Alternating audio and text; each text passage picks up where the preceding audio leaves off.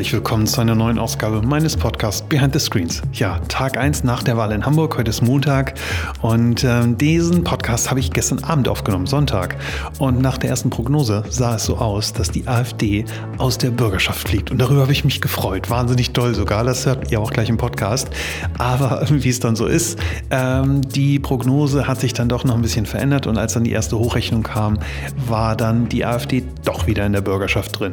Wie auch immer, ich will und wollte nie in diesem Podcast politisch sein, aber ich wollte trotzdem sagen, dass ich mich darüber gefreut habe und wollte Danke sagen an alle, die äh, gestern in die Wahllokale gegangen sind, die mitgemacht haben. 63 Prozent, ich glaube über 63 Prozent Wahlbeteiligung. Ich finde es wahnsinnig wichtig für uns als Standort in Hamburg und auch als Land, als Zeichen in die Welt, weltoffen zu sein. Hamburg ist das ähm, Tor zur Welt, sollte auch das digitale Tor zur Welt sein und deswegen an dieser Stelle ganz großes Dankeschön und die ähm, Ergebnisse zeigen in die richtige Richtung. Eine, ich würde sagen, eine Trendumkehr ist da und schauen wir mal, wie sich das in den nächsten Monaten und Jahren entwickelt. So, kommen wir nochmal äh, zu einem kleinen Rückblick. Letzter Podcast. Ich hatte Tim Höttges, den CEO der Telekom, bei mir zu Gast und ich habe ganz interessantes Feedback bekommen. Es gab so die eine Hälfte von euch, die wahnsinnig begeistert war, dass Herr Höttges vor allem so in der zweiten Hälfte oder im letzten Drittel so ein bisschen aufgetaut ist und so ein bisschen aus seinem ja, CEO-Sprech rausgekommen ist, so ein bisschen menschlicher und vielleicht authentischer war. Und ähm, es gab aber genauso viele Leute, die genau das vermisst haben, die halt gesagt haben, ja, da waren zu viele Buzzwords und er hat so ein bisschen so seine Messages, ähm, die er als CEO so raushauen muss, äh, runtergespult. Ich finde eigentlich, ihr habt beide so ein bisschen recht. Am Anfang hat man gemerkt, dass er natürlich Profi ist und so seine Messages natürlich platziert, ist ja auch ähm, sein Job. Und aber auch gleichzeitig zum Ende ändert es sich so ein bisschen und das Gespräch geht in eine andere Richtung. Wer das noch nicht gehört hat, ich kann es sehr empfehlen. Tim Höttges letzte Ausgabe Behind the Screens. Ja, und er hat eine Wette verloren. Er hatte ja gewettet, dass er mehr äh, Abrufe hat, Podcast-Abrufe als Hannes Ametsreiter von Vodafone. Das ist bisher nicht der Fall. Also Hannes Ametsreiter von Vodafone führt, ist aber auch nach wie vor ein bisschen ungerechter Vergleich, weil der Podcast von den Ametsreiter natürlich viel länger online ist. Aber wir schauen mal, wie sich die Zahlen entwickeln und dann würde ich euch in Zukunft Bescheid sagen.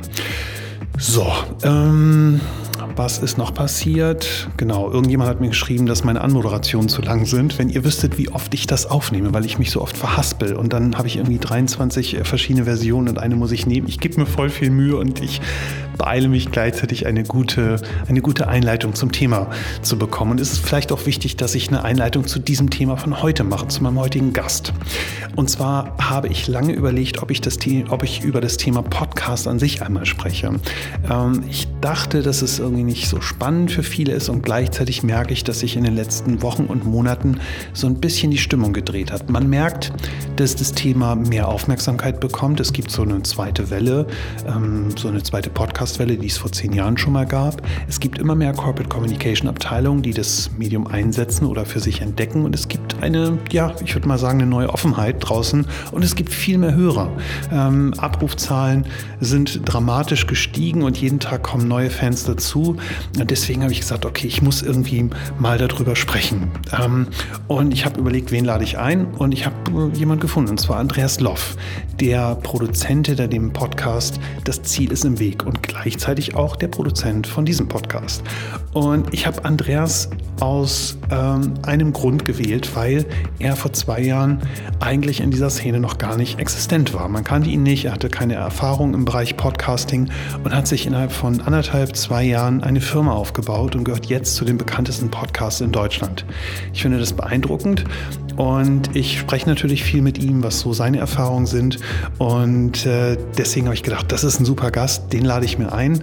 Und wir sprechen einfach mal, was man so falsch machen kann, warum es eine neue Relevanz gibt und wie sich dieser Markt verändern wird und was er auch mit Digitalisierung zu tun hat, weil da gibt es nämlich mehr Brücken, als man denkt. Also, wenn ihr gerade selbst irgendwie im Management sitzt und überlegt, einen Podcast einzuführen, wenn ihr irgendwie fürs Marketing von, einer, von einem Unternehmen verantwortlich seid, hört mal rein.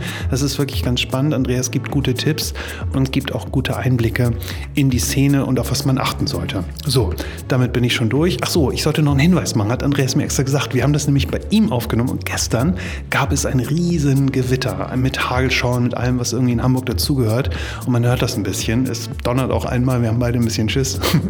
Und äh, nur, das ist, äh, dass ihr euch nicht wundert, es gibt ein paar Hintergrundgeräusche. Das ist aber der wunderschöne Hagel in Hamburg.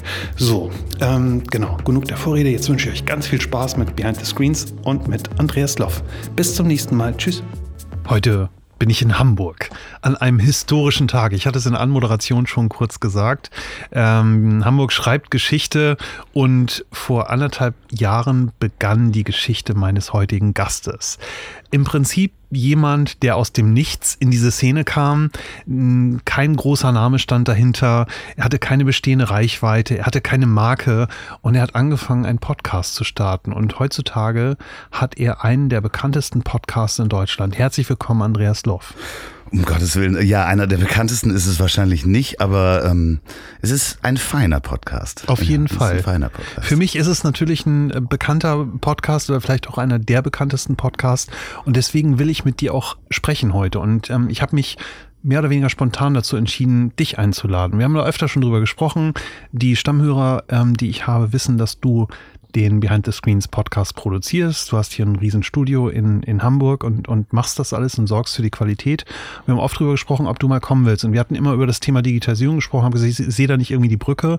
Gleichzeitig sehe ich einen wahnsinnigen Wandel in den letzten Jahren, ähm, der da so passiert ist in dieser Szene. Ähm, das Thema Podcast wird irgendwie relevanter und du bist gestartet aus dem Nichts und hast irgendwie angefangen. Und was mich, was mich halt interessiert ist, wie kam es eigentlich dazu, bevor wir dann darüber sprechen, was du eigentlich draus gemacht hast? Also es kam dazu, äh, dass ich vorher, ich habe eine, eine Firma gehabt und war beteiligt an einer kleinen Firma, die hat sich um Managed Cloud Services äh, gekümmert sozusagen. Relativ erfolgreich. Äh, ich habe versucht, diese Firma zu verkaufen. Ich hatte gesagt, ich möchte die nur zwei Jahre machen. Und ich bin zweimal durch so eine Due Diligence durchgewandert und du weißt, wie anstrengend das ist. Eine Unternehmensbewertung ja. für die Nicht-BWLer unter uns. Und in dem Moment, ähm, ich habe mir zweimal eine blutige Nase äh, geholt und eine Absage für den Verkauf und das hat mich so über drei Monate richtig also geschlaucht. Und als die Absage dann kam, habe ich gesagt, ich möchte nicht mehr weitermachen. Weil ich hatte die Firma auch nur gestartet, um die zu verkaufen. Also ich wollte die zwei Jahre machen und dann aussteigen, weil das ist nicht mein Thema. Ich baue gerne Sachen auf, aber das Thema hat mich ja nicht gereizt. Also Managed Cloud Services ist zwar technologisch hochspannend, aber äh, gesellschaftlich sehr langweilig und für mich sehr langweilig. Und ähm, dann habe ich an einem Samstag beschlossen, ich mache das nicht mehr weiter und habe meinen Partnern angeboten, meine Anteile zu übernehmen. Und an einem Sonntag kam eine E-Mail von einem meiner besten Freunde, der schrieb, mach doch diesen Podcast in diesem Wohnmobil, worüber wir schon mal gesprochen haben. Und sagte, ja, aber das, äh, also, das äh, bezahlt ja nicht mein Lebensunterhalt, beziehungsweise wenn man das selbst planen würde, dass es das tut, braucht es A, sehr viel Glück und B, auch Minimum zwei Jahre, um halt eine Reichweite aufzubauen. Und ja, jetzt äh, ist das gute anderthalb Jahre her, beziehungsweise ein Jahr und etwas und ähm, ich habe eine Reichweite, die sich vermarkten lässt. Das ist äh, ganz schön. Ich kann noch nicht davon, von dem Podcast alleine noch nicht leben, aber das Interessante ist, es kommen ganz viele andere Podcasts dazu.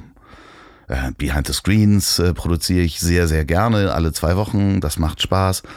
Aber äh, da das Thema natürlich auch wächst und auch in den Unternehmen wächst, komme ich jetzt als Produzent immer mehr dazu, auch Auftragsarbeiten, Auftragspodcasts zu produzieren, selbst mit Aufnahmen, also dass ich selbst zu den Aufnahmen hingehe, teilweise sogar selbst einspreche oder, oder äh, als Sprecher gebucht werde oder ähm, wirklich äh, einfache Auftragsarbeiten. Und Vielleicht bevor wir ja. sozusagen in die Details gehen, was, was du noch machst und wie groß und äh, dein Unternehmen jetzt ist und was du an Services machst, ich, ich hatte so ein bisschen das Gefühl, als ich das das erste Mal gehört habe, dass du das machst, dass da so, so eine große Business-Strategie dahinter steckt. Und ich habe mir gedacht, wir kennen uns ja jetzt auch ein bisschen so, da hat Andreas sich hingesetzt, hat sich irgendwie einen Plan gemacht, hat sich im Prinzip die, die Situation angeschaut und hat gesagt, okay, da ist irgendwie, da ist Geld zu verdienen. Du hast es dein ganzes Leben gemacht, du hast eine gute, eine gute Nase für Geschäft, eine gute Nase für Trends.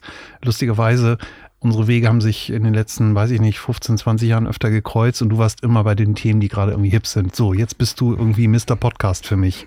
äh, gleichzeitig hört es sich aber gerade so an, als wenn du jetzt gerade das gefunden hast, was dir Spaß macht und was dein Herz ausmacht. Total, das wusste ich aber nicht. Also ich wusste natürlich, du kennst mich ja auch, ich mag Menschen. Ich mag mich mit Menschen unterhalten und ich darf jetzt auch einmal die Woche bei Das Ziel ist im Weg mich mit interessanten Menschen unterhalten. Und es, ich meine, du warst ja nun auch schon mal bei mir zu Gast. Du weißt, es gibt, äh, wenn man durch das Leben eines Menschen reitet, da sagtest du am Ende, wen interessiert denn das bei deiner Folge? Und äh, es gab unglaublich viel positives Feedback. Und auch Florian Wahlberg, der da war, der sagte so, wer hört sich denn das an? Und dann äh, kommen, man berührt halt Menschen anders in einem einen Stunden Gespräch oder anderthalb Stunden Gespräch als ähm, in einem vorbereiteten, geskripteten, geskripteten Interview. Also ich. Würdest du sagen, dass das vielleicht so ein genereller neuer Trend ist? Also in Behind the Screens geht es ja um Digitalisierung. Und heute haben wir natürlich jetzt mal nicht so ein Thema, was so hart technisch ist, wo es um Kulturchange geht. Nichtsdestotrotz glaube ich, ich sehe große Parallelen. Ist sozusagen der Erfolg, den Dinge heute ausmachen, genau dieser, den du beschreibst, dass du plötzlich sozusagen sozusagen authentisch bist und über Themen und Menschen sprichst, die, die echt sind und weniger Werbung und PR-Sprech? Ja, definitiv. Also ich meine, äh, das, das Medium, man merkt, wenn du über eine Stunde sprichst und das, das Ohr, das, das Hören und das Gehirn ist so klug auch zu hören, ob jemand lügt oder nicht, gerade wenn es so eine intime Gesprächsatmosphäre ist dass das natürlich eine, eine Chance ist und jemand, wenn du dir alles gesagt anhörst, den Zeit-Podcast, wo wirklich mal äh, Herbert Grönemeyer fünf Stunden spricht, der kann sich nicht, nicht fünf Stunden verstellen. Also das wäre ja viel zu anstrengend. Das heißt, du kommst da näher an den Menschen ran. Und ähm, das äh, ist natürlich das Schöne, dass man es jetzt überall machen kann. Klar gab es immer Talkradio oder sonst was, aber wer hat sich schon ein, ein, Radio um den Hals gehangen, um die Wäsche aufzuhängen? Mhm. Ähm, oder äh, die Spülmaschine auszuräumen? Oder im Supermarkt bist du ja auch nicht mit einem Radio rumgelaufen. Also klar gab es immer mal den Freak, der einen Kopfhörer im Ohr hatte und Radio gehört hat. Aber ähm, ich höre du kannst Podcasts überall hören, weißt du ja selber. Also wie oft stand ich schon vorm Joghurtregal und habe losgeprustet, weil ich irgendwas Lustiges gehört habe. War das, das, die Antwort auf die Frage? Ein, ein, ein, bisschen ja. Also ja, also man hat mehr Zeit und gleichzeitig wundert mich das Ganze, weil wie du weißt, ich war bei, bei Twitter und da hatten wir diesen, diesen Spruch, äh, right content, right moment, right target group. Also den richtigen Inhalt zum richtigen Zeitpunkt an die richtige Zielgruppe. Und da ging es um Echtzeitkommunikation. Ich habe immer das Gefühl, dass je digitaler die Welt wird, es um mehr Geschwindigkeit gibt und dann auch noch um, um, um Präzision. Das heißt, du musst im richtigen Moment genau die Message haben und am besten noch in der alten Welt auf 140 Zeichen. Ähm, wir sehen das jetzt aktuell bei der Wahl oder auch generell in der politischen Situation in Deutschland auf der ganzen Welt, dass es im Prinzip ja ein Kampf um Aufmerksamkeit ist. Und dann kommt Podcast oder dann kommt sowas wie der Zeit-Podcast, der im Prinzip eine Gegenbewegung für mich zeigt, wo sich jemand fünf Stunden dahinsetzt und redet. Ich habe das noch nie durchgehört. Ja, ich würde, sorry, das, ich, ich würde es fast noch anders sehen. Also ähm, mit On Demand, ja, ist natürlich auch, siehst du bei Netflix oder jetzt bei Amazon. Ähm, da gibt's ja Serien, die kommen dann einmal die Woche und da gibt's eine ganz große Bewegung dazu, dass man abwartet, bis alle Folgen da ist, weil man es dann zu dem richtigen Zeitpunkt, den man sich selber aussucht, hören kann. Und ähm, vielleicht kommt dieser Zeitpunkt noch, wo du mal sechs Stunden irgendwo in der Lounge sitzt oder sonst was und dann ist das dieser Podcast vielleicht äh, äh, alles gesagt mit Herbert Grönemeyer, weil das ist wirklich interessant, aber du musst halt auch in der richtigen Stimmung sein und das ist das Schöne, dass dir das halt hingelegt wird und das ist anders als bei YouTube wo du halt immer guckst, ah, was sind die Trends und nach dreieinhalb Minuten, ich meine, du bist ja auch so festgelegt an deinem Rechner oder an deinem Handy und musst, kannst nichts anderes machen, wenn du YouTube guckst. Du kannst ja nicht nebenbei eine E-Mail äh, schreiben, also können bestimmt Leute, aber was kannst du sonst machen? In unserem Alter nicht mehr. Nein. Du kannst ja auch nicht einkaufen gehen und dabei YouTube gucken oder Auto fahren und dabei YouTube gucken. Und, aber trotzdem dieser, ähm, das, was Neues ist halt dieses On-Demand, ähm, den Content bereitzustellen, wie wir es genauso gesehen haben bei, bei Netflix und, und äh, ähm, den anderen Diensten, die es da gibt. Amazon Prime. Na klar. Würdest du dann jetzt, wenn wir mal versuchen, den Bogen ein bisschen größer zu spannen und wir vielleicht an Kommunikationsabteilungen von Unternehmen denken oder auch an Vermarktung von Künstlern, du hast in deinem Podcast überwiegend ähm, Künstler, Schauspieler, Sänger, Comedians und viele andere Menschen, die ich alle nicht kenne, auch Unternehmer. Ähm, glaubst du, dass das, dass das Medium Podcast oder der Kanal Podcast vielleicht eine neue Macht in dem heutigen Aufmerksamkeitsmix eines Akteurs im Wirtschaftsgeschehen ist? Äh, ja, definitiv. Also klar, ähm, also der Akteur, wenn der jetzt sagt, okay, ich möchte ins, in, in, in den Podcastmarkt reingehen mit meinem, in meiner Marke oder ähnlichem, meinst du das? Und sagt, ich möchte einen Podcast machen, klar, weil du natürlich anders Themen aufbereiten kannst. Also sowohl ähm, du kannst tiefer in Themen reingehen. Ich meine, da, da gibt es Special Interest, äh, die Nische in der Nische. Ähm, es kann interessant sein für, um jetzt ein Beispiel zu nennen, ähm, ich weiß nicht, ob es die Podcasts gibt, aber ich stell dir vor, du ähm, stellst Angelhaken her. Ja? Und ganz spezielle Angelhaken, die sind nur für Dorsche.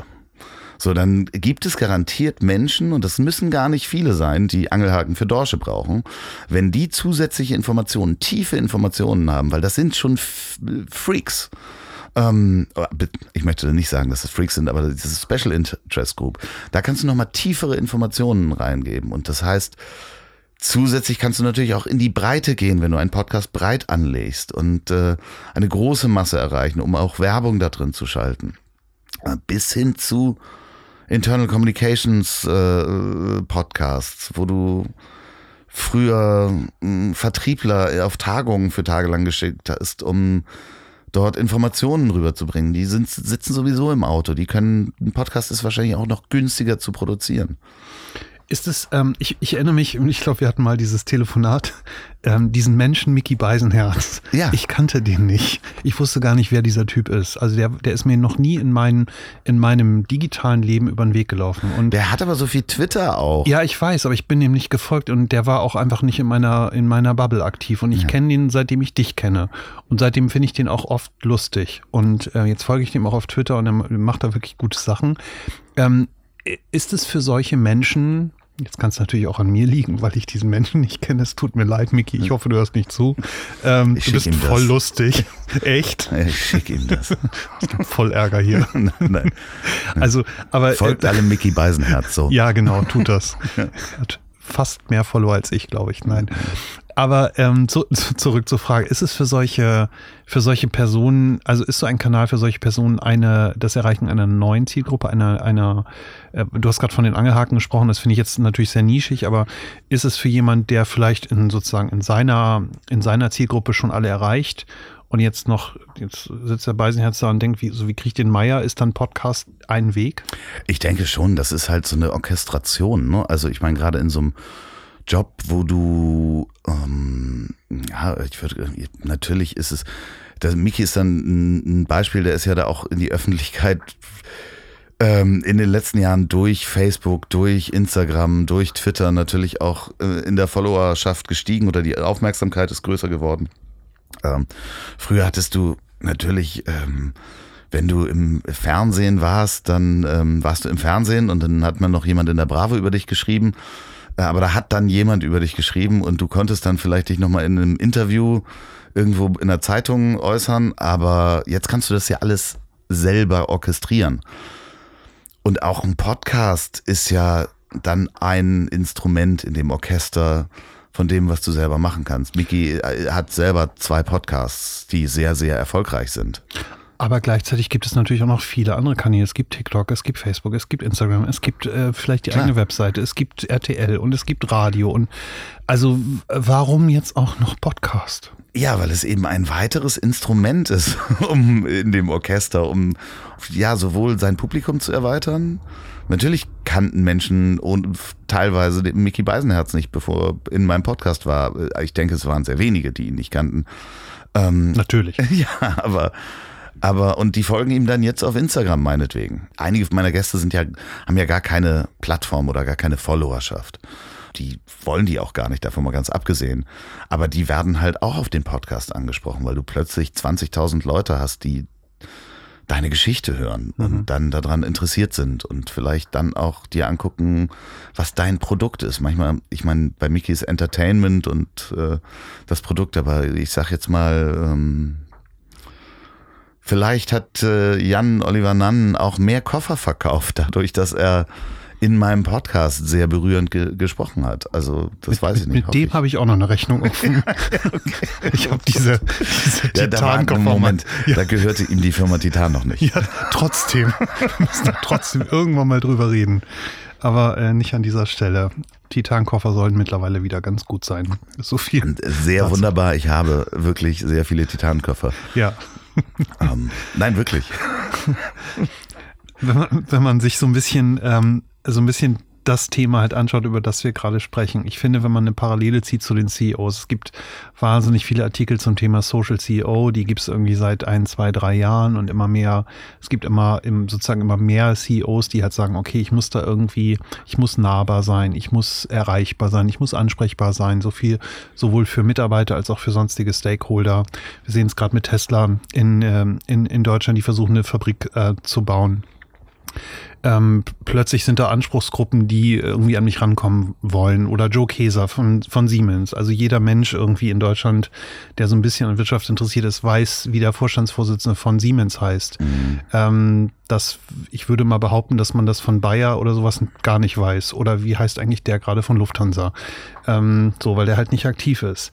Ähm, glaubst du, dass es für Künstler, und ich stelle dir bewusst die Frage, weil du halt oft Künstler in deinem, in deinem Podcast hast oder hauptsächlich Künstler in deinem Podcast hast, können die ohne dich noch oder ohne den Kanal? Ähm, ja, ich, ich glaube, es gibt einige, die das bestimmt auch ohne machen, aber äh, ich denke mal, das wird sich in, in zehn Jahren gedreht haben. Also wenn du in zehn Jahren nicht auch im Podcast stattgefunden hast, ist jetzt eine steile These. Ähm, ja, natürlich gibt's auch immer noch Künstler, die großartig auch ohne Instagram und ohne Facebook klarkommen. Also Aber wie? ähm, Wer guckt denn noch Fernsehen?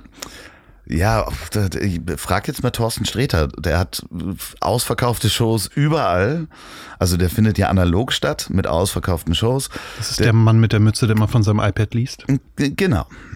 Ähm, der ist im Fernsehen und auf Live-Shows der, und im Podcast. Der hat einen Podcast ähm, mit äh, Hennes Bender und äh, Herrn Streberg zusammen. Äh, aber der hat kein Facebook und kein Instagram. Und also Facebook vielleicht hat er, vielleicht hat er Facebook. Aber das funktioniert auch noch, aber das funktioniert bei natürlich einem etablierten Künstler einfacher, der sagt, okay, ich äh, muss jetzt nicht auch noch auf Instagram und auf TikTok stattfinden. Ich habe zum Beispiel auch die, die, die, die TikTok habe ich mir angeguckt, ist mir zu schnell, da kriege ich Epilepsie. Also es ist wirklich zu schnell für mich. Ich bin zu alt für TikTok und ich sehe auch meine Zielgruppe. Ja, man hat ja so Statistiken, wie alt die Menschen sind, die deinen Podcast hören. Das kann man bei Spotify sehr gut sehen. Ähm, und die Menschen, die ich erreiche, sind auch nicht auf TikTok. Das kann sich ändern demnächst. Also das kann natürlich wachsen alle mit, aber meine Zielgruppe zum Beispiel entdeckt gerade Instagram. Ja, das sind so die zwischen 35, 45 und auch älter. So, die entdecken jetzt für sich Instagram. Okay. Aber ich weiß, ich kann die Frage auch nicht beantworten, ob ein Künstler das heute. Ja, er kann es sich leisten, einige, aber wenn du jetzt anfängst, Comedian zu sein oder jetzt deine, deine, wirklich anfängst damit, dann kommst du da eigentlich nicht drum herum. Also, das siehst du auch, wenn du Comedians folgst oder, also gerade Bühnenkünstlern, die featuren sich auch alle gegenseitig in den Stories. Da werden Stories, die machen ja viele Mixed-Shows und da wird gegrüßt, da wird ähm, äh, sich gegenseitig äh, ähm, wie, wie gefeatured nennt man das genau, gefeatured, ja. ja. unter uns Profis. Ja, genau, das, da, da, da bin ich natürlich auch drauf angewiesen. Also, wenn ich einen Künstler bei mir habe oder jemand mit einer großen Reichweite, finde ich das natürlich ganz toll, dass der erwähnt, dass er in meinem Podcast ist, über seine Kanäle. Dann kommen die Leute wieder zurück und so funktioniert das ja, dass man so ein, ich mache Handbewegung eines Stapeln. Pyramidenvertriebs. äh, nein, natürlich nicht, Entschuldigung. Ich habe ähm, genau zu dem Thema neulich jemand Interessantes kennengelernt, der in einem, ich weiß gar nicht genau, wie sich das nennt. Ich will die Marke nicht sagen, weil ich nicht weiß, ob er möchte, dass ich darüber spreche. Das ist ein Unternehmen, was, ich nenne es jetzt mal Musikvermarktung macht. Und der hat mir halt erzählt, dass, also in der Musik ändert sich natürlich wahnsinnig viel. So, es gibt so das alte Label, so das, was halt früher ein Künstler groß gemacht hat. Mhm. So, und dann gibt's halt die neuen coolen Typen, vor allem halt die Rapper, die halt sagen, leck mich, ich brauche kein Label, ich bin selbst cool genug, ich habe eine Million Follower auf irgendwas, mhm. ich brauche euch Typen halt gar nicht. Und er hat mir halt erzählt, also es gibt so diese unterschiedlichen Säulen von, von sozusagen, wie die Vermarktung heutzutage funktioniert. Und gleichzeitig ist es so, dass diese ganzen coolen Typen nach wie vor trotzdem irgendwie Zugang zu Datenbanken brauchen, um halt sichtbar zu sein, um gekauft zu werden, um was auch immer. Und da haben sie gar keine Lust zu, um das zu tun. Könntest du dir vorstellen, dass Menschen wie du, die relevante Post Podcasts für die jeweilige Zielgruppe machen, in Zukunft so eine Art Gatekeeper werden können? Also bist du die Bildzeitung der Zukunft?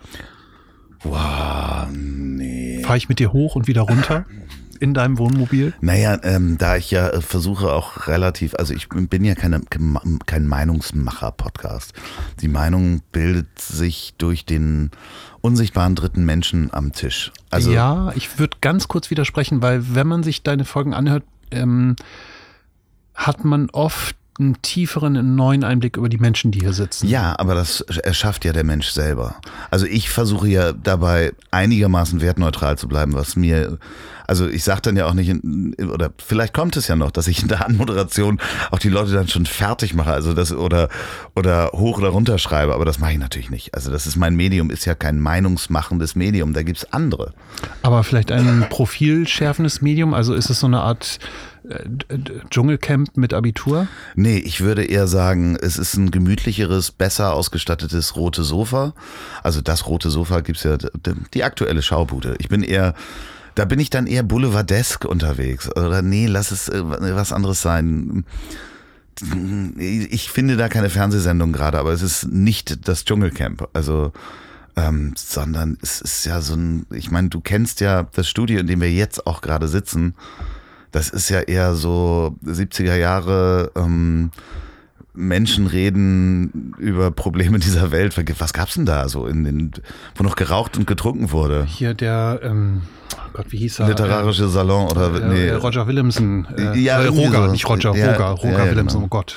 Ja, also, oder eher so, weißt du, wie bei Zimmerfrei, mhm. wenn die dann oben die Treppe hochgegangen sind und in diesem, in diesem intimen Raum waren. Also, und da sich mal, ja, auch mal die Hose runterlassen, also im übertragenen Sinne, im seelischen Sinne, auch mal ähm, sich öffnen und deswegen, nee, ich glaube, ich bin da nicht die Bildzeitung. Es gibt aber andere Formate zum Beispiel, die ja bewerten oder, oder Kritik üben mhm. an Dingen. Ne? Ja, ich, ich, also ich, ich meine das gar nicht despektierlich, sondern ich finde, also nehmen wir mal das Beispiel Dschungelcamp. Ich finde, das Dschungelcamp hatte am Anfang genau, genau diese Macht. Das heißt, es hat Menschen, ähm, Promis, B-Promis, C-Promis sozusagen aus, aus, dieser, aus dieser Scheinwelt rausgezogen, hat sie irgendwo in den Dschungel gepackt und nach drei, vier, fünf Tagen ähm, lassen halt die Leute die Maske fallen und zeigen sozusagen eine neue, eine neue Seite, eine ungeschminkte Seite, eine, eine vielleicht eine Seite, die, die du auch rausholst. Ja, aber da möchte ich da kurz dazwischen gehen. Ähm, also im Dschungelcamp ähm, äh, herrschen ja sehr, sehr strikte Regeln und die werden ja auch gepiekst um in diese, also durch verschiedenste, die werden ja in Extremsituationen gebracht. Und ähm, äh, bei mir im Studio ist die Extremsituation, dass du in einem Ledersessel sitzt und äh, alles trinken darfst, was du möchtest und, und freundlich behandelt wirst, eventuell sogar noch ein Essen vorher bekommst, was lecker schmeckt. Also nein, ich bin nicht das Dschungelcamp. nein, so, so war meine Frage auch nicht gemeint. Wir sitzen übrigens gerade genau in dem Studio von dem lieben Andreas Loff und wir trinken auch gerade Wein. Aber das erste Glas, also das ist genau. noch alles in Ordnung. Ja, ja, ähm, ich habe mit einem Kollegen neulich mal über ein neues Interface gesprochen, was wir irgendwie beobachten in der, in der Szene. Also wenn es vorher halt noch so um Screens ging, ging es irgendwann um Voice und irgendwann sagte einer, eigentlich gibt es irgendwie ein neues Interface, das ist das In-Ear-Interface, was äh, Apple ein bisschen geschaffen hat durch AirPods, weil mhm. plötzlich halt ähm, der Konsum von, von Musik oder auch von Podcast eine völlig neue Dimension hat. Dinge, Dinge funktionieren plötzlich. Ich kann plötzlich meinen Bluetooth-Kopfhörer ohne darüber nachzudenken verbinden. Glaubst du, dass der technologische Wandel auch hilft, Podcast sozusagen erfolgreich zu machen? Hundertprozentig. Also Alleine, dass ich äh, mir über Daten keine Sorgen mehr machen muss, weil ich so eine Datenflatrate habe und wenn ich einen Podcast hören will, dann höre ich den egal, wo ich bin, in ganz Europa. Äh, solange das Abkommen da noch bleibt, vielleicht ist auch das Abkommen dann für Großbritannien nicht mehr. Aber ich kann halt, ich muss nicht mehr drüber nachdenken. Ich kann auf eine Folge klicken, die ich abonniert habe, egal wo ich bin und kann sie hören. Ich kann, und das ist das Schöne, wo du das sagst, äh, mit, ich bin auch der totale AirPods-Fan. Ähm, und ich habe halt, ähm, wie normalerweise auf dem rechten Ohr, man klopft da zweimal gegen und dann startet oder stoppt der Podcast. Und ich trage ja auch gerne mal Mütze und dann sieht man diese AirPods nicht und fahre mit dem Fahrrad zum Beispiel durchs Alzertal und Menschen sprechen ja auch mit mir. Und dann muss ich mir erstmal immer an den Kopf äh, klopfen, damit das aufhört. Und ich glaube, die Leute denken, ich bin verrückt. Aber das ist natürlich, irgendwann wird das normal sein. Ich habe neulich geschrieben, dass dadurch, dass ich auch ganz oft darüber telefoniere und man sieht diese AirPods nicht, dass äh, ich für verrückt gehalten werde, ich aber ähm, damit auch ähm, der Integration von den wirklich Verrückten, die vor sich hin murmeln, ähm, Vorschub leiste. Also dementsprechend tue ich noch was Gutes. Sehr, sehr gut. Und auch denen, die sich auch an den Kopf klopfen. Ja, perfekt. Die Angler haben wir ja schon beleidigt und hast du, hast du jetzt wieder alle eingefangen. Nein, ich habe nur Freaks gesagt. Das Ja. ist keine Beleidigung. Ja, stimmt. Nee, aber nochmal, ich, also ich meinte die Frage ein bisschen anders. Glaubst du es sozusagen, dass du, dass du, dass der Zugang zum Ohr ein an, also technologisch ein anderer geworden ist, als in der Vergangenheit war. Also früher habe ich mir halt auch irgendwie Kopfhörer aufgesetzt, aber gefühlt war es irgendwie was anderes. Wenn ich halt heute reise und die AirPods dabei habe, habe ich das Gefühl, dass die Dinger mir irgendwie näher am, die erreichen mich irgendwie. Ich kann es gar nicht genau beschreiben, aber irgendwie. Es ist ich halt einfacher. Ja, ja, es ist viel einfacher. Ich, also das, doch, ich habe die Frage schon richtig verstanden, weil ich, ich erwische mich ja damit und das wird wahrscheinlich äh, ein Hals-Nasen-Ohrenarzt irgendwann in zehn Jahren wird der mal die Symptome dafür rausfinden. Ich erwische mich ja teilweise, dass ich die Dinger den ganzen Tag trage. Und ähm, bis sie einmal Piep sagen, dann kommen sie für fünf Minuten in die Schachtel, danach sind sie wieder aufgefüllt. Und dann trage ich teilweise bis zu acht Stunden diese, diese In-Ear-Kopfhörer, weil ich auch telefoniere oder Die Strahlung, oh mein Gott. natürlich, äh, wenn ich schneide, habe ich sie draußen, weil sie einfach, ich habe sie aber auch schon mal unter diesen Kopfhörern drunter gehabt, aus Versehen und es nicht gemerkt. Was ich komisch finde, ist, wir sind uns irgendwie, glaube ich, einig, dass wir über irgendwie einen neuen relevanten Kanal sprechen, der irgendwie Dinge mit uns tut, der irgendwie schneller in unser Gehirn kommt oder uns emotional anspricht und wir, wir hören, wir sind bereit, äh, uns in der heutigen schnellen Zeit lange Zeit zu nehmen, um Inhalten oder Menschen zuzuhören. Gleichzeitig gibt es irgendwie so eine Renaissance. Es gibt neue Podcasts, es gibt neue In Inhalte für Dorschfänger, die neue Angelhaken haben. Warum höre ich eigentlich nicht in jedem großen Podcast unfassbar viel Werbung? Es müsste doch eigentlich, jedes Markenunternehmen müsste doch irgendwie draufspringen und sagen, krass, das mache ich in meine, in meinen Mediaplan.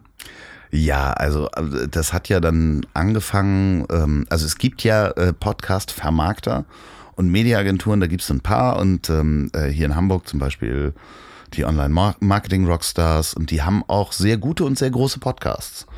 Und da schalten die ja auch Werbung drin. Das sind, ist aber, ich sag jetzt mal, gefühlt eine Handvoll.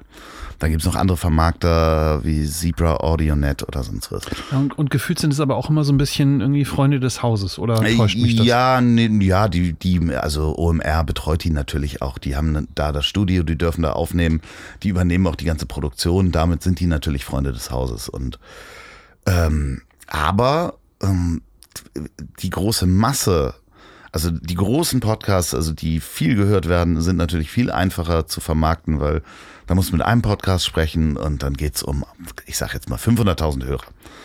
Und dann hast du dein Mediabudget da drauf. Aber es wird natürlich schwierig, die ganze Masse der anderen zu erreichen, weil theoretisch müsstest du ja mit 500 oder 1000 Podcasts sprechen. Ich weiß nicht, wie viele Podcasts es gerade gibt in, in, in Deutschland, aber wenn du jetzt mal breit streuen möchtest, dann über verschiedene Zielgruppen, dann wird das schwierig, mit all denen zu reden, glaube ich. Und da gibt es noch nicht die Mediaagenturen, die sich all diese Podcasts schnappen. Dafür gibt es ja jetzt was anderes. Also wie es beim Influencer-Marketing auch war. Mhm. Und gibt es Plattformen, wo du dich als Influencer anmelden kannst und sagen kannst, ich bin bereit zu folgendem TKP ähm, Produkte zu präsentieren. Die gibt's ja auch immer noch. Und dann kann eine Mediaagentur oder ein Produkt, ein Werbetreibender sein Budget da reinstreuen und sagen, ich möchte, dass das im Bereich Sport oder ähm, Fitness äh, stattfindet und äh, da such mir jetzt mal Influencer und ich habe 50.000 Euro. Mhm.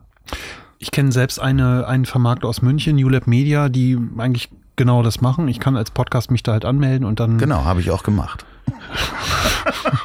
Natürlich. Natürlich. Für Geld machst du alles. Naja, also das Schöne ist, das ist halt nicht exklusiv. Das mhm. heißt, ich kann immer noch weiter meine Werbekunden bedienen. Aber wenn die mir was Schönes bringen, was auch zu mir passt, weil nicht jede Werbung passt zu mir. Natürlich. Nein, das nein. ist nein, das ist ja wirklich so. Ja. Also äh, wem soll ich denn eine Versicherung verkaufen? Entschuldigung mal bitte. Also oder vielleicht gerade du. Ja, vielleicht gerade ich. Nein, okay, Versicherung ist ein blödes Beispiel, aber ich ähm, ähm, es gibt so in Podcasts ganz oft mit äh, eröffne jetzt ein Konto in der sonst was Bank und alle deine Freunde, die du jetzt auch hast, das würde ich ja nicht authentisch rüberbringen können, als wenn ich jetzt plötzlich ein Konto irgendwo.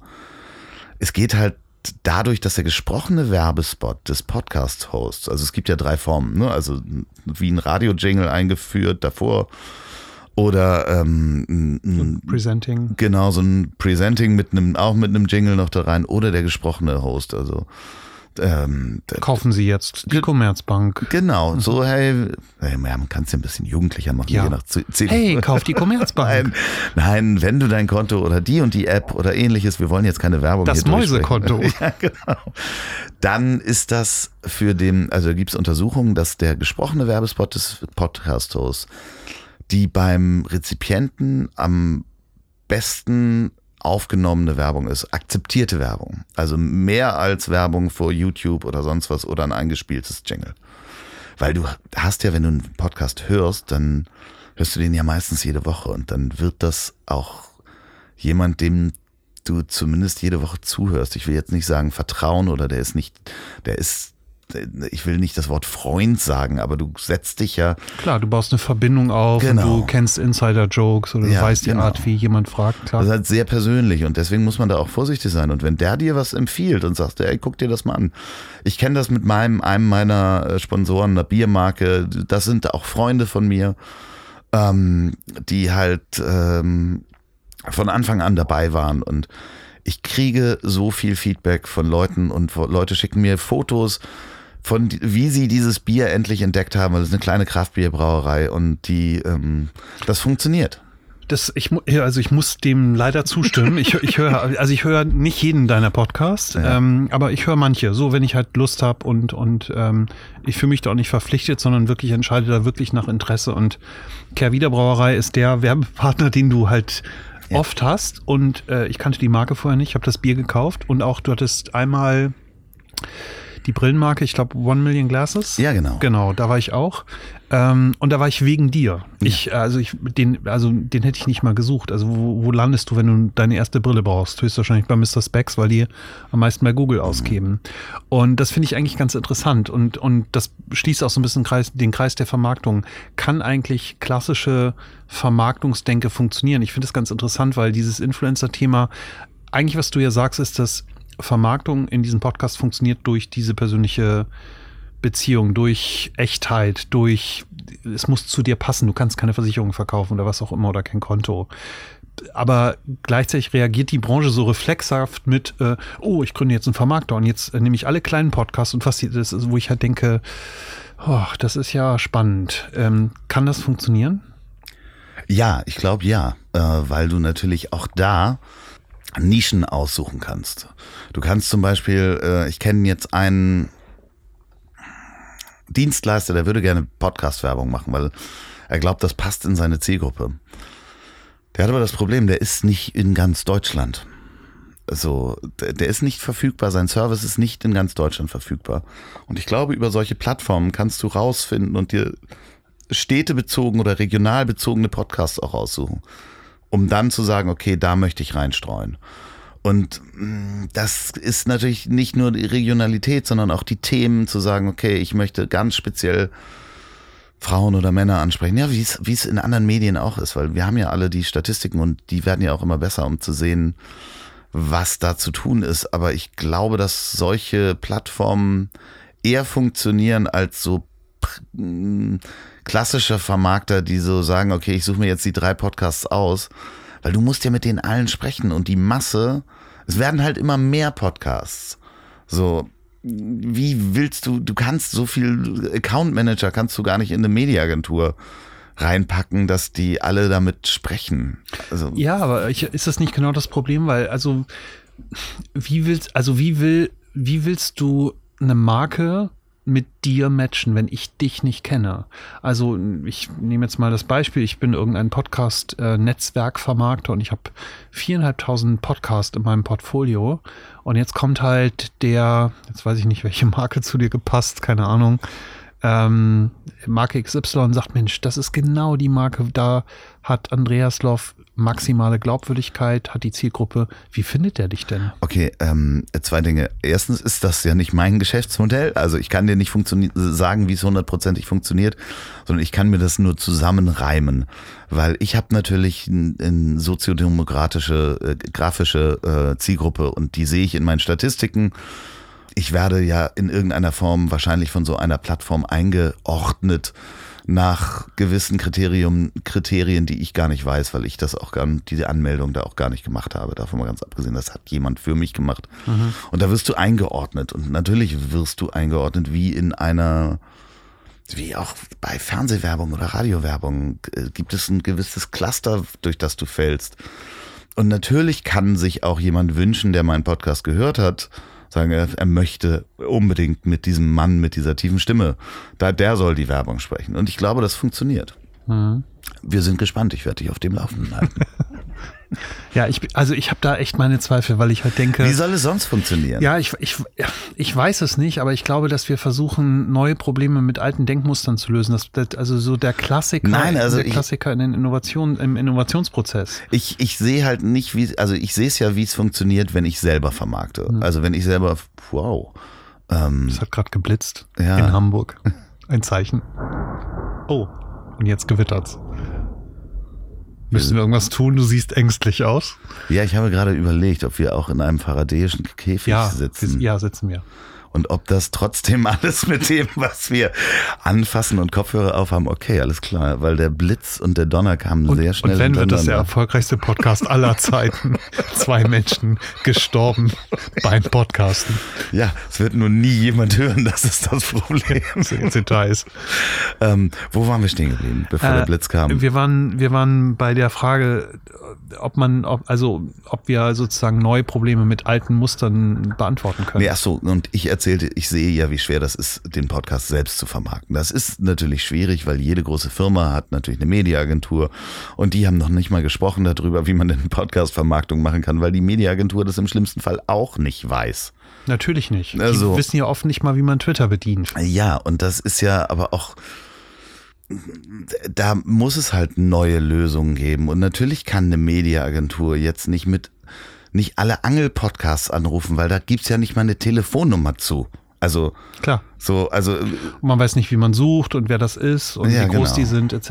Ja. so, und äh, deswegen hast du entweder die Spezialvermarkter, also die, die Podcast-Vermarkter, die sich drum kümmern und auch selber produzieren. Und die wird es auch weiterhin geben. Und dann wird es aber auch weiterhin die, die Plattformen geben, wo sich die Mediaagenturen nämlich genau darum kümmern können, wo die Podcasts sich selber angemeldet haben und auch darauf ange... Da weiß jemand, wie man eine E-Mail-Adresse rausfindet aus so einem RSS-Feed und so, dem der gehört. So, also ich bin ja schon von einigen auch angesprochen worden oder angeschrieben worden, du ja vielleicht auch. Ja. Ja. Und auch ich, also lustigerweise, ich werde auch angerufen, also ich werde oft angerufen von, von PR-Agenturen und ich versuche das mal freundlich auszudrücken. Ich finde es relativ erschreckend. Ich kriege wirklich, also ich würde sagen, Minimum einmal die Woche einen Anruf von irgendeiner PR-Agentur, von, von, also PR-Agentur von kleinen und von großen. Und mir werden ganz oft Dinge angeboten oder mir werden Personen angeboten, die ähm, total digital sind. Also Programmatic Advertising, Performance Marketing, was auch immer. Also richtig moderne Dinge. Jetzt rappelt's hier gerade. Und dann denke ich mir, nehmt euch doch mal Zeit und hört den Podcast und guckt, ob guckt, ob's passt. Weil ich rede ja eigentlich mit Leuten, die sich sozusagen auf den Weg in die Digitalisierung begeben und nicht äh, Menschen, die schon da sind und total cool und hip sind. Und das äh, finde ich merkwürdig. Und gleichzeitig ist es so, wenn ich mit, ähm, oft bei Konzernen ist das so, wenn ich da mit Corporate Communications äh, Menschen spreche, oft wird das ja aus der Presseabteilung irgendwie gesteuert, ist die erste Frage immer, wie viel Reichweite haben sie? Mhm. Wo ich ja denke, was ist, das ist eine Frage aus den 90ern. Das ist so, das ist die falscheste Frage, die man stellen kann. Ja, ja, ich kann es mir schon, ja, das ist natürlich bei deinem Podcast auch, auch äh, nochmal was anderes. Weil du natürlich auch, glaube ich, eine andere, nicht so breite Zielgruppe hast und in die Breite gehst. Ähm, der ist ja schon relativ spitz von thematisch angelegt. Und natürlich ist das für jemanden, der einen Konsumentengut. Es regnet auch. Wir sitzen in diesem. Eigentlich ist das ein Wetterpodcast. ja, eigentlich ist es ein. Wir nee, schalten und, gleich einen Kachelmann dazu. Ähm, natürlich gehe ich zum Beispiel auf Reichweite mit meinen Gästen. Und natürlich sind da auch äh, Themen und Gäste dabei, die einfach nur unglaublich interessant sind. Aber ähm, es ist wirklich ein Unwetter hier und es ist der Sturm. Es ist alles gut. Ich es gemütlich. Ich fühle mich wohl. Ich habe ein bisschen Angst, aber ansonsten, ich, ich, war hier noch nie drin, als Gewitter war. Es ist auch eine Premiere für mich. Wir werden überleben. Ja. Schauen wir einfach mal in die Zukunft, einen kurzen, einen kurzen Weg. Also ich persönlich weiß nicht, wie du das wahrnimmst. Ich erlebe gerade irgendwie ich erlebe, also das ist ja eigentlich auch eine zweite Welle. Also man hat so die alten, so Nico Lummer und Heiko Hebig, die so ein bisschen, so wie die alten Herren, so ein bisschen über uns lachen, die jetzt so die zweite Welle sind der Podcaster und sagen, oh, wir haben das schon vor zehn Jahren gemacht, so ein bisschen wie früher. Wir haben, wir haben auch über ICQ gechattet und jetzt kommt Social Media. Ähm, ist das so? Lachen die über uns? Ja, nee, nicht direkt. Aber ich glaube nicht, aber ich glaube so, dass sie auch so ein bisschen sagen, oh, haben wir schon vor zehn Jahren gemacht. Empfindest du das nicht so? Nein, also Nein? das ist ja klar, gab es alles. Also ich meine, äh, ich habe 1959 wollte ich gerade sagen, 1995 äh, Audio-Streaming gemacht und Radioshows live im, im Netz als einer der ersten haben wir Videos gestreamt, so das ist ja auch nicht schlimm, dass es damals, also natürlich hat dir über ISDN niemand zugehört und es ist ja jetzt erst möglich, dass du halt überall einen Podcast hören kannst und die Technik dir die Möglichkeit gibt, viele Menschen damit zu erreichen. Das ist ja egal, wer, wer dann was, wann, irgendwann mal schon mal genommen hat. Ja, ich, also ich nehme das irgendwie so ein bisschen wahr und dann denke ich halt auch so, ja, jetzt ist eine neue Zeit, genauso wie du das sagst. Und gleichzeitig denke ich, es hilft uns aber auch allen nicht, weil ich sehe es im Prinzip ähnlich wie du, dass wir einen neuen wichtigen Kanal haben und es wird auch einen Grund geben, warum jemand wie äh, Tim Höttges in diesen Podcast halt kommt, ein äh, Konzernverstand, einer der Klar. 100 größten Unternehmen dieser Welt und sich über eine Stunde Zeit nimmt und mit mir spricht und vielleicht auch sogar ein bisschen aufgeregt war. Ich glaube, er hat es nie gesagt. Nein, das war, war, ein sehr gutes Gespräch. Also äh, davon mal ganz abgesehen. Aber ja, das wird auch noch so weitergehen. Also es wird auch ja Menschen werden merken und anfangen, einen Podcast zu machen, weil die Einstiegsschwelle ist ja relativ niedrig. Du kannst das ja theoretisch mit deinem iPhone machen, alleine. Wie, wie würdest also um jetzt ist eigentlich ein guter Punkt, wie also wenn wir in die Zukunft schauen, du sagst die die die Schwelle ist relativ niedrig, das zu tun ich kann mir vorstellen, dass Menschen dich anrufen und sagen, Mensch, ich habe Ihren Podcast gehört, der klingt irgendwie gut und Sie machen das gut und ähm, haben Sie mal, haben Sie mal einen Tipp? Ähm, ich bin mir relativ sicher, dass viele äh, Corporate Communication Menschen diesen Podcast zuhören. Was sagst du diesen Menschen? Sollen die ihr iPhone nehmen und da reinsprechen, mal eben drei Folgen machen? Nein, auf gar keinen Fall. Also ähm, das bin, da, da bin ich aber auch jetzt fernab von dem Regen, der oder Hagel, der hier auf das Dach fällt. Ähm, ich bin von Anfang an reingegangen und habe gesagt, es gibt drei Säulen, auf dem ein erfolgreicher Podcast basiert. Und das eine ist die Kontinuität. Die Leute, deine Hörer möchten, dass dein Podcast an einem bestimmten Tag zu einer bestimmten Frequenz erscheint. Und man kann nicht einfach mal Larifari mal drei Folgen raushauen und mal gucken, was passiert. Und dann gehe ich zwei Wochen in Urlaub und dann mache ich nix ähm, oder bin einen Monat und sage Entschuldigung. Dann verliert man Hörer, weil Menschen, die was hören wollen, wollen das hören. Zu der Zeit. Wenn ich meine Folge nicht um drei Minuten nach zwölf am Donnerstag raushaue, äh, kriege ich um Viertel nach zwölf, also um 0 Uhr 15 kriege ich die ersten Messages, wo bleibt die Folge, weil ich schlafe dazu immer ein. Und, ich weiß nicht, äh, ob das jetzt ein Kompliment ist. Ja, keine Ahnung, vielleicht habe ich so eine einschläfernde Stimme, aber es ist halt so, dass diese Kontinuität ist wichtig und das zweite ist natürlich der Inhalt, du musst was Interessantes äh, erzählen oder Interessantes bringen. Und das dritte ist für mich die Soundqualität, weil gerade Neuhörer ähm, kann man natürlich versuchen zu verschrecken mit einer schrecklichen äh, Soundqualität. Aber es gibt halt inzwischen, ist der Standard so hoch, dass das eigentlich eine Radioqualität hat. So, und wenn man diesen Standard ein bisschen verlässt, man kann natürlich immer, wir hören hier sind Atmosphäre und äh, das mag man knistern oder mal eine Heizung anspringen oder sonst was. Ähm, ich habe da den Qualitätsanspruch und man sollte natürlich nicht in, einfach nur in ein iPhone reinsprechen, sondern sich wirklich mal mit anständigem Audio-Equipment auseinandersetzen und da, weil man tut seinen Hörern ja auch was Gutes. Also äh, je mehr Nebengeräusche man hat, desto schwieriger wird es, Stimmen auseinanderzuhalten, desto schwieriger wird es zuzuhören und Stimmen überhaupt zu verstehen, wenn ich selber noch Nebengeräusche habe. Das heißt, ein schlecht gesprochener, schlecht aufgenommener Podcast. Es gibt einen, den möchte ich jetzt nicht nennen, der, die machen das auch schon sehr lange und ähm, die kennst du auch. Und den kannst du nicht bei 130 auf der Autobahn im Auto hören. Das geht nicht. Oder im Zug. Da ist, weißt du nicht, wer spricht und wer was sagt. Weil so viele Nebengeräusche da sind, ist so halt. Und deswegen, wenn da jetzt einer zuhört, ein Corporate Communications Officer, ähm, der soll mich gerne anrufen. Ich habe ein, eine große Liste an äh, gutem Equipment. Das muss man allerdings auch lernen. Also in ein Mikrofon reinzusprechen. Jedes Mikrofon ist anders anzusprechen. Ich habe jetzt gerade einen Kunden gehabt, ähm, der hat ähm, gesagt, er möchte die Aufnahmen selber machen. Habe ich gesagt, ja, gerne. Und dann kamen die Aufnahmen und es waren drei Leute in einem Raum und in der Mitte stand das Mikrofon. Und dann sagte ich, äh, entschuldigen Sie, kann das sein, dass Sie nur ein Mikrofon benutzt haben und das sehr weit weg stand von den Menschen? Sag ich, ja, komisch, aber auf dem Karton stand doch, dass das für Podcast geeignet ist. Und äh, das ist wirklich passiert. So, und da ich sagte dann, ja, ähm, Entschuldigung, äh, ich habe eine Gitarre, eine Fender Les Paul bei mir hängen. Damit kann man großartige Rockkonzerte geben, aber irgendwie schaffe ich das nicht. Ja. Und äh, das ist vielleicht ein bisschen überheblich, aber jedes Mikrofon ist anders anzusprechen und man kann sich nicht einfach, also klar kann man sich einfach ein Mikrofon kaufen und irgendwie mal reinsprechen, aber man wird merken, relativ schnell, dass man an seine Grenzen gerät. Ja, ich habe, ähm, ich will jetzt keine Namen nennen, aber ich habe ich hab das letzte Woche auch erlebt. Es gibt irgendwie einen neuen Podcast in, in Deutschland, auch der sich zum Thema Digitalisierung äußert von einer großen PR-Agentur. Und da bin ich auch erschüttert über die PR, äh, über die PR-Qualität, über die Soundqualität und denke halt, eigentlich seid ihr Profis. Und bei dem, bei diesem Thema ähm, fühlt es sich so ein bisschen an, genau so wie du sagst. Also ist jemand zum Mediamarkt gelaufen, hat sich zwei Mikrofone geholt und, und denkt dann halt damit einen guten Podcast zu machen.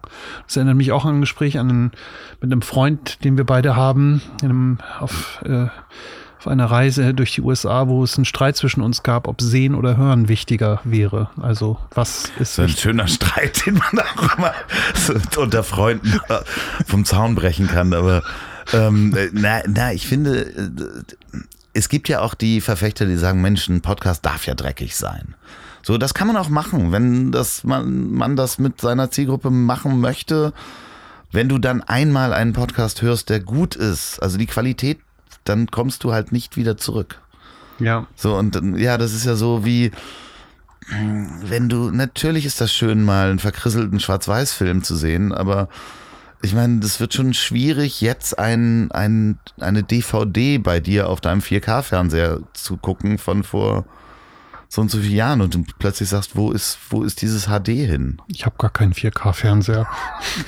naja, äh, gut. Du hast dieses 8K, nicht? Nein, ich habe ganz alten Samsung. Ja, ja, nein, aber du weißt, was ich meine. Also, ja, klar, ähm, natürlich. Es ist halt schwierig zurückzugehen. Und natürlich waren früher Podcasts schäbig, aber das sind auch genau die Leute, die dann sagen, ja, ja, jetzt kommt ihr jetzt dazu. Ja. Jetzt kommt ihr mit den teuren Mikrofonen. Ja. Genau.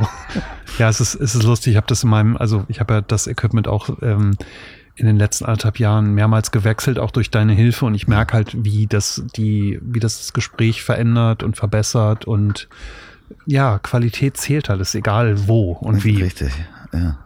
Das heißt, äh, deine Prognose für die Zukunft ist, wir werden in Zukunft mehr CEOs, mehr Top-Künstler, mehr Menschen, die in der Öffentlichkeit stehen oder stehen wollen, Audio über Audio wahrnehmen? Definitiv. Also ich meine, das ist ja schon allein die, die, die Hörerschaft ist ja, ich habe hier Zahlen mitgebracht. Oh. Ähm, nein, aber es ist ja wirklich die, die, die Menschen, die Hörbuch oder täglich Hörbuch und Hörspiel und oder Podcast hören, hat sich im, äh, von 2018 auf 2019 verdoppelt. Und das sind irgendwie täglich knapp acht Millionen. Und natürlich möchten Menschen, die eine Botschaft haben, egal wie, ob das ein CEO ist oder ähnliches, ob der dann persönlich erreichbar ist und in so einem Gespräch auch wirklich persönlich und authentisch ist, das muss er immer noch selber entscheiden und seine Shareholder, ob sie den dann haben wollen, dass der da persönlich erzählt. Ähm, aber ja, das wird passieren. Das wird einfach passieren und die Werbung wird mehr werden. Wir werden uns an Werbung gewöhnen. Ich weiß nicht, du hörst wahrscheinlich auch ein paar amerikanische Podcasts, wo in, in den USA einfach der Werbemarkt auch nochmal ein ganz anderer ist. Da, die haben, glaube ich, in 2019 irgendwie knapp 680 Millionen Dollar ausgegeben für, rein für Podcast-Werbung. Und in 2020 sollen es irgendwie ja, 870 werden und 2021 über eine Milliarde. Ähm, und da gibt's ja Podcasts, da kommen so vier Werbungen hintereinander und die sind teilweise sehr lustig. Mhm. Also wenn man den Ron Burgundy äh, Podcast zum Beispiel hört, äh, ähm, äh, macht das sehr, sehr, sehr lustig. Okay. Vielleicht zum Abschluss eine Empfehlung an die Hörer. Wenn du, wenn jetzt Menschen zugehört haben, die, die sagen, okay, irgendwie Facebook finden wir doof, Twitter haben wir verpasst und noch nie verstanden, aber das mit diesem Podcast finden wir jetzt irgendwie cool. Und unser, ähm, unser CEO, der kann auch einigermaßen sprechen und der hat auch was zu erzählen und der will nicht nur äh, Werbung machen. Was, was sollte, was sollte dieserjenige machen? Was sollte jetzt der, ich nenne jetzt mal den, keine Ahnung, Leiter ähm, Corporate Communication von Konzern XY? Was, was ist sein erster Schritt, um diesen Weg zu gehen? Einen eigenen Podcast zu machen, sozusagen? Ja. Oder seinen Chef in andere Podcasts zu schicken? Ja, eine offene Frage. Also erstmal gucken, ob, ähm, ob man denen dafür, ich, ja, es ist natürlich immer schwierig, weil das hängt natürlich an den Menschen. Wenn mein, mein CEO einfach nicht gerade ausreden kann, aber sonst ein guter Typ ist, dann würde ich den ja halt nirgendwo hinschicken. Ähm, aber wenn ich den begeistern kann äh, für einen Podcast, dann äh, könnte man schon gucken, dass man den in verschiedene Interviewformate bringt, wie zum Beispiel in dieses hier, also Behind the Screens. Ähm, und einen eigenen Podcast zu starten, ist immer die Frage, was willst, willst du damit machen? Also auch im Corporate Communications hast du wirklich Themen, die entweder Spezialwissen, wenn ich jetzt ein Automobilhersteller wäre, habe ich ja gewisse Zielgruppen. Also ich habe ja die Leute, die wollen was über die Technik wissen, wo du wirklich mit Ingenieuren was machen kannst, bis hin zu ja, wenn ich Volkswagen wäre, habe ich eine unglaubliche Community, die GTI toll findet. Das ist jedes Jahr ein großes Treffen. Das ist eine Nische und die sind sehr treu. Wie kann ich die bedienen? Also ich würde dann von der Marketingseite daran gehen, bis hin zu ähm, wie kriege ich eigentlich meine Vertriebler, die im Auto sitzen, äh, abgedatet, äh, weil die haben so viel Zeit und wie kriege ich vielleicht kann ich sogar für meine Autohäuser und Händler einen Podcast machen, also so ein Internal Communications Podcast. Also die Möglichkeiten gibt's alle. Ähm, wenn ich die drei Säulen habe, also und der Inhalt spannend ist, weil das ist ja die eine Säule, dann kann man das ja relativ günstig produzieren. Und dann kann man mich auch anrufen. Sehr gut. Perfekt. Wir wollen hier nicht in Werbung ausarten. Nein, nein, aber, äh, nein oder eine andere Produktionsfirma. Ja. ja. ich denke, was wichtig ist, was du gesagt hast, ist äh, Kontinuität, Qualität, Inhalt eigentlich drei Dinge, die irgendwie bei jeder Form der Kommunikation irgendwie aus meiner Sicht wichtig sind ähm, und die vielleicht aufgrund von Technologie oft ja, vielleicht eine andere Priorität haben oder vernachlässigt werden, wo man halt sagt, okay, irgendwie Qualität ist voll wichtig und plötzlich wird nicht mehr darüber nachgedacht, worüber ich eigentlich spreche. Deswegen, ich finde es eigentlich, eigentlich ganz gut, diese drei Säulen so ein bisschen sozusagen mitzunehmen aus, aus diesem Gespräch. Super, Andreas. Ich ähm, bedanke mich für deine Zeit, auch äh, dafür, dass ich heute hier bei dir Gast sein durfte in dem Unwetter im Hamburger Norden ähm, an diesem historischen Wahlabend in Hamburg. Ich möchte es nochmal sagen, weil ich mich so freue über die aktuellen Ergebnisse hier in Hamburg. Und ähm, ich wünsche dir ähm, ganz viel Erfolg weiterhin. Ich glaube, wir kennen es ja schon ein bisschen länger. Du hast jetzt irgendwie so dein Thema gefunden, dein Herzensthema. Es freut mich, das immer zu sehen, wie, ähm, wie erfolgreich du damit bist und welche Leute hier auch herkommen, ähm, die ich äh, teilweise irgendwie vom Namen gar nicht kenne. Und wenn ich die dann irgendwie auf deiner Instagram-Story sehe, immer denke, oh Gott, das ist ja das sozusagen der Schauspieler aus meiner Kindheit. Ich bin immer ganz begeistert. Ähm, Freue mich dafür und ähm, ja, alle, die zuhören, ich äh, kann euch nur empfehlen, ruft mal Andreas Loff an, wenn ihr Fragen zu dem Thema habt und ganz herzlichen Dank. Dankeschön.